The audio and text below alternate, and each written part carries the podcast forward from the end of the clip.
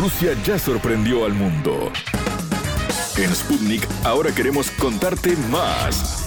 Historias, curiosidades, sitios de interés, estilo de vida, destino Rusia. Bienvenidos a Destino Rusia. Un placer recibirlos. En la ciudad argentina de Ushuaia, provincia de Tierra del Fuego, Antártida e islas del Atlántico Sur, de la cual es su capital, se ubica la Fundación Casa Rusa, que realiza diferentes actividades con el fin de dar a conocer y profundizar aspectos de la cultura del país eslavo, buscando generar un hermanamiento cultural, artístico y social entre ambos países. Ushuaia es conocida como la ciudad más austral del planeta, el fin del mundo, como suelen llamarle. Está situada en la costa del canal Beagle y la distancia a la Antártida no supera los 900 kilómetros. Asimismo, está rodeada por la cadena montañosa del Martial. Ushuaia es un centro administrativo, industrial, portuario y turístico, siendo además el único puerto argentino sobre el Océano Pacífico. Conversamos con Eugenio Kolomietz, un inmigrante ruso que hace 20 años vive en Argentina y hace 10 está instalado junto a su esposa en Ushuaia. Kolomietz es secretario de la Fundación Casa Rusa y cuenta a Sputnik las razones que lo trajeron a Sudamérica, así como las actividades y eventos de la institución. La entrevista. Recibimos a Eugenio Kolomietz en Destino Rusia, que es el secretario de la Fundación Casa de Rusia en Ushuaia, la capital de la provincia de Tierra del Fuego en Argentina. Un lugar lejano, el lugar más austral. Bueno, de hecho, les llaman comúnmente el fin del mundo. Bienvenido, Eugenio. Hola, ¿cómo están? Digo Sí, bien, sí, ¿no? Se le llama No, así sí, el, fin del mundo. Fin del mundo, claro, exactamente. Ushuaia se dice siempre, la gente dice que es fin del mundo. ¿Y eso porque por estar cerca de la Antártida o, o- la gente que no conoce Ushuaia, cómo usted lo describiría para que le llamen así el fin del mundo? Mira, yo te puedo decir que Ushuaia es linda ciudad. Muy linda, muy hermosa. Ujú. Eh, la gente que vive acá dice que vivimos en una postal. Pero como es la última ciudad del mundo, estamos, estamos en el fin del mundo. Pero los ushuaienses que viven acá siempre dicen que eh, no es el fin del mundo, sino es el principio de todo, ¿no? Opa, bueno, es interesante esa visión.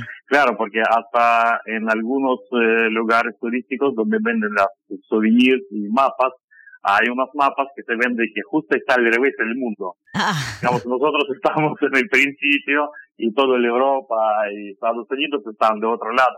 bueno, de hecho, Eugenio es un lugar muy turístico, ¿no? Que se visita muchísimo justamente por estar en un país eh, suramericano como Argentina y a la vez tener un clima tan inhóspito. Eh, Claro, sí, sí, sí, es muy turístico, de hecho mm, casi 50% de la población trabaja en turismo en Ushuaia. Ah, Sí. mira. Eh, Claro. en invierno también, en verano, viendo muchos cruceros. Además que Ushuaia es una ciudad, se dicen que es una puerta a la Antártida, así que todos los cruceros que van a Antártida, obviamente pasan por Ushuaia. Pasan por ahí, claro. La ciudad es bastante grande, digamos, población en Ushuaia ahora 85 mil habitantes, así que eh, es una infraestructura bastante grande, también eh, vive mucha gente, entonces eh, la gente trabaja en distintas rúbricas. claro. Y aparte de eso, todo Tierra del Fuego, con un ley 19640, estaba dispuesto del IVA ¿sí? de acá nacional. Entonces, a partir de este momento, acá empezaron a aparecer las fábricas de ensamblaje de todas las eh, electrodomésticas que se venden en Argentina. Entonces, esta parte como que ocupa también una enorme un- parte, digamos, de ocupación de la gente. A ver, cuéntele para aquellos que no conocen o que no han tenido la oportunidad de, de ir hasta Tierra de Fuego, ¿qué temperatura se tiene en Ushuaia en, en invierno? En invierno, la máxima, digamos, en la ciudad, la mínima, mejor dicho, este año fue a 6 grados bajo cero Ajá. Y de día está prácticamente 0, 5 grados como mucho, ¿no? Sí, Después, sí. en Es bastante verano, baja. en verano, claro, no, en verano tampoco que sube mucho, 15 grados eh, es bastante bien, digamos, la temperatura, ah, sí. ¿no? Ah, Sí. ay, ay. 13, 15 grados es la temperatura promedio en verano. Claro, ¿no? Que, que, ese, es temperatura de, de, invierno en realidad, 15 grados. Claro, para qué, para qué zona, exactamente. Pero tampoco el invierno es muy crudo, ¿no? Una cantera buena y ya podéis andar tranquilamente por la calle, no pasa nada. Que usted es un inmigrante ruso. ¿De qué parte de Rusia llegó? Eh, bueno, yo nací en Kamchatka. Kamchatka es una provincia de Rusia que está al fondo, al fondo de Rusia.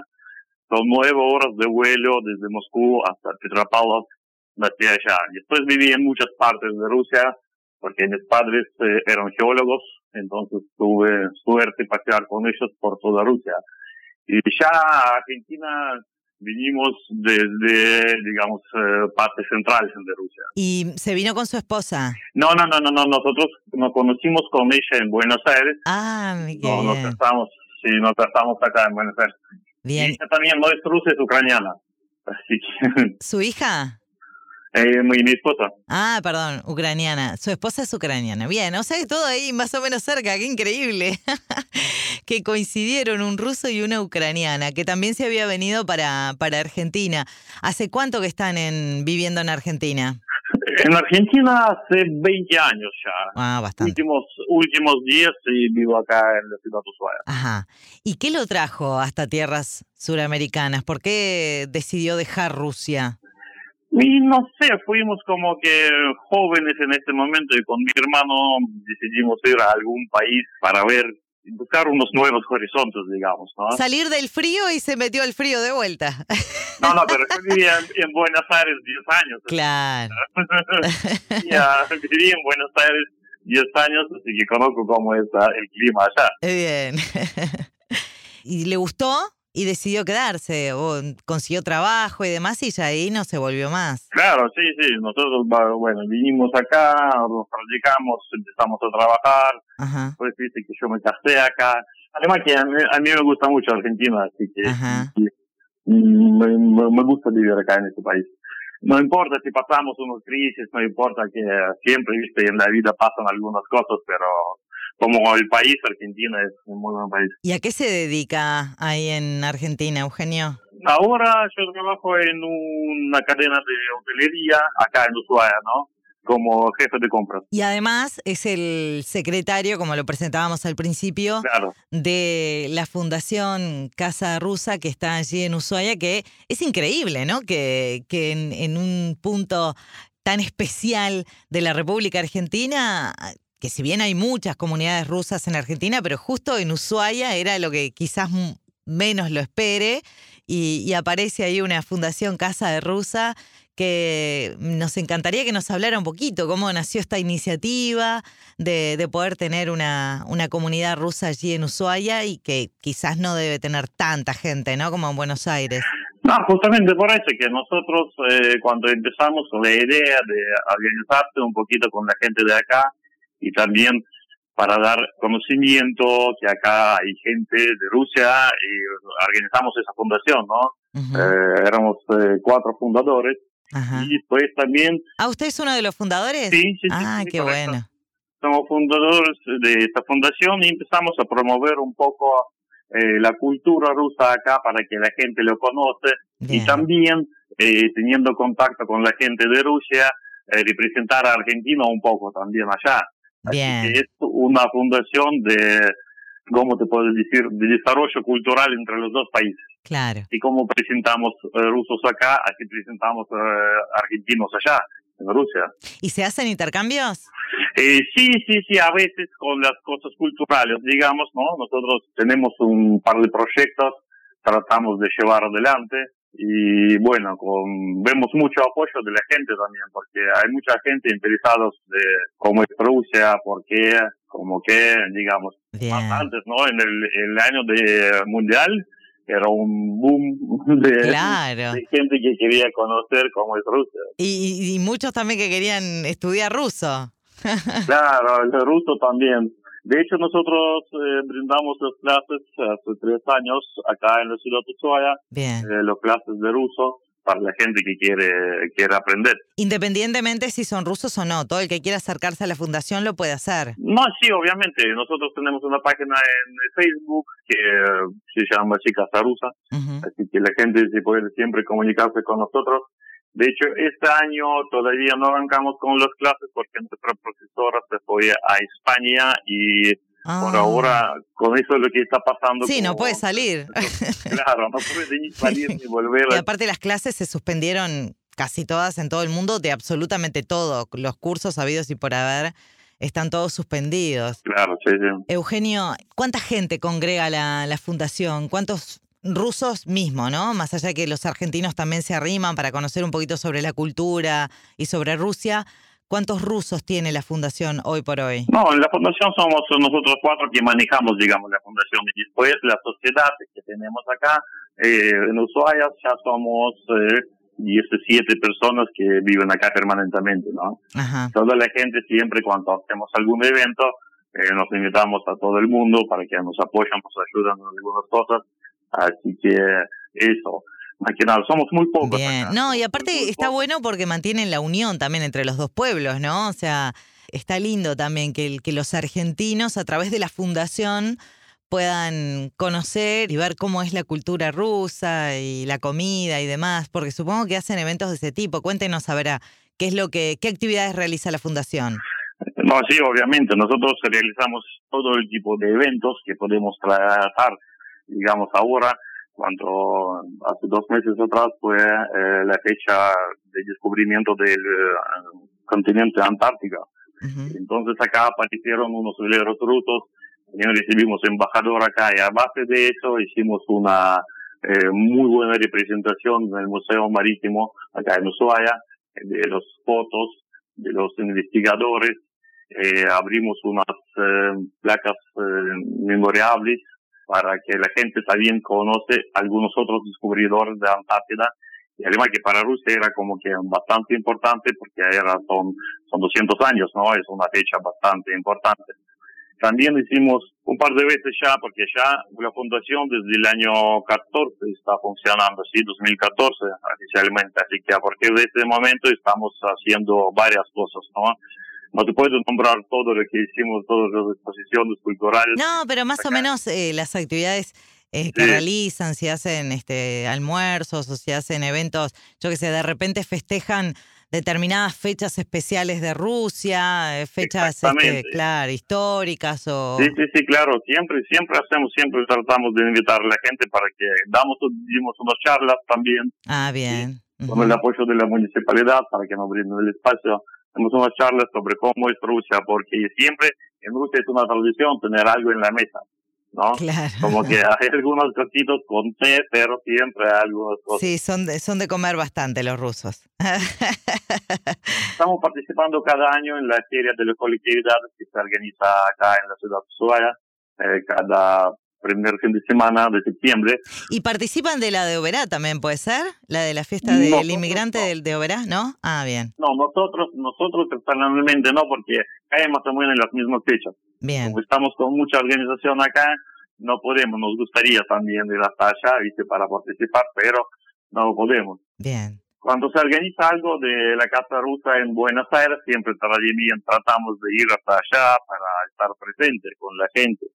De hecho, tenemos muy buena relación con la Embajada de Rusia y con la Casa Rusa de Buenos Aires. Ajá, sí, sí, sí. Claro que ahí hay mucha más gente. Y mm, me decía recién que, bueno, enseñan ruso.